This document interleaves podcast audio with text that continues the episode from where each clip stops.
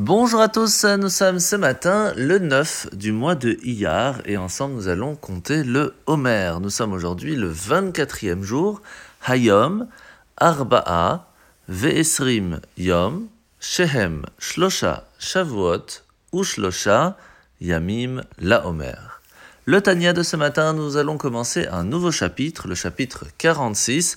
Après que la Nourazaken nous a parlé que la façon qu'il était possible en nous de révéler l'amour que nous avons en Dieu peut être naturelle, peut être cachée et qu'il va falloir réfléchir et prendre un moment de réflexion pour la trouver. Dans le chapitre précédent, nous avions expliqué qu'il y avait aussi la miséricorde que nous devons ressentir envers notre âme qui est coincée dans notre corps et qui fait tout ce que l'on fait avec nous et qui peut être triste des fois de nos actes, et cela devrait réveiller un certain sentiment. Aujourd'hui, l'amour Azaken va nous expliquer qu'il y a une façon supplémentaire de réveiller l'amour caché que nous avons en Dieu.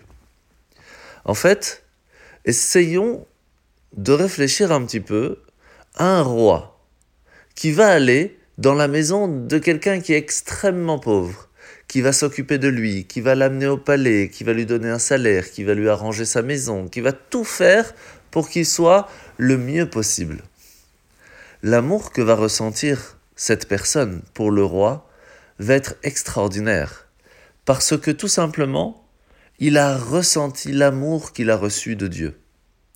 Il faut ne serait-ce que réfléchir à un tout petit peu du fait comment est-ce que Hachem fait attention à nous dans chaque petit détail à partir de ce moment-là, nous allons obligatoirement ressentir de l'amour pour lui qui va nous donner l'envie de nous aussi lui faire plaisir. La mitzvah de ce matin, mitzvah positive numéro 196-196, c'est le commandement qui nous a été enjoint de faire des présents, des cadeaux à l'esclave hébreu au moment de sa libération. Il ne faut pas qu'il parte les mains vides. Mitzvah négative numéro 233, c'est l'interdiction de renvoyer un esclave hébreu les mains vides, surtout lorsqu'il nous a servi déjà depuis six ans. Mitzvah positive numéro 234, c'est le commandement qui incombe au sujet du rachat de la servante juive, de tout faire pour qu'une femme juive ne soit pas esclave. Mitzvah positive numéro 233, c'est le commandement qui nous incombe lorsque une personne a une esclave juive, ou de l'épouser, de le donner à son fils pour qu'elle ne reste pas esclave. Et mitzvah négative numéro 261, c'est l'interdiction à celui qui aurait fait l'acquisition d'une servante juive, parce qu'elle n'avait pas comment vivre ou comment rembourser ses dettes, eh bien, on ne peut pas la vendre à une autre personne, parce qu'elle fait partie de la communauté. La paracha de la semaine, nous sommes au début de parachat Kedoshim maintenant, puisque nous avons deux parachiotes, Acharemot et Kedoshim, où Hachem va nous faire part d'une chose très importante, soyez saints parce que moi je suis saint. Sachez que de la même façon comment Hachem se comporte dans l'histoire de la Torah, il nous apprend comment nous aussi nous devons tout faire pour lui ressembler.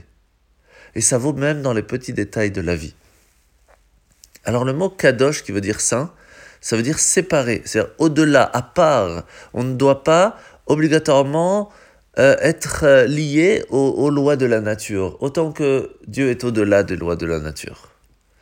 Mais plus que ça, dans les mêmes lois qui nous régissent ici dans le monde, que l'on doit suivre, qui est obligatoire, on peut tout simplement y instaurer beaucoup de spiritualité. Il n'y a aucun aspect de la vie qu'on ne peut pas sublimer grâce à la volonté de Dieu dans la Torah. Parce que, ne serait-ce que le matin lorsqu'on se lève, le modéani, netilat yadaim, on se lave, on va aux toilettes, etc. Toutes ces petites choses sont des lois de la Torah. Hachem nous dit c'est ainsi que tu mettras de la vie, de la vie spirituelle dans ta vie de tous les jours. C'est pour cela que la Torah n'est pas juste quelque chose que l'on fait à un certain moment dans la journée ou même dans l'année. C'est quelque chose qui se vit au jour le jour. Bonne journée à tous.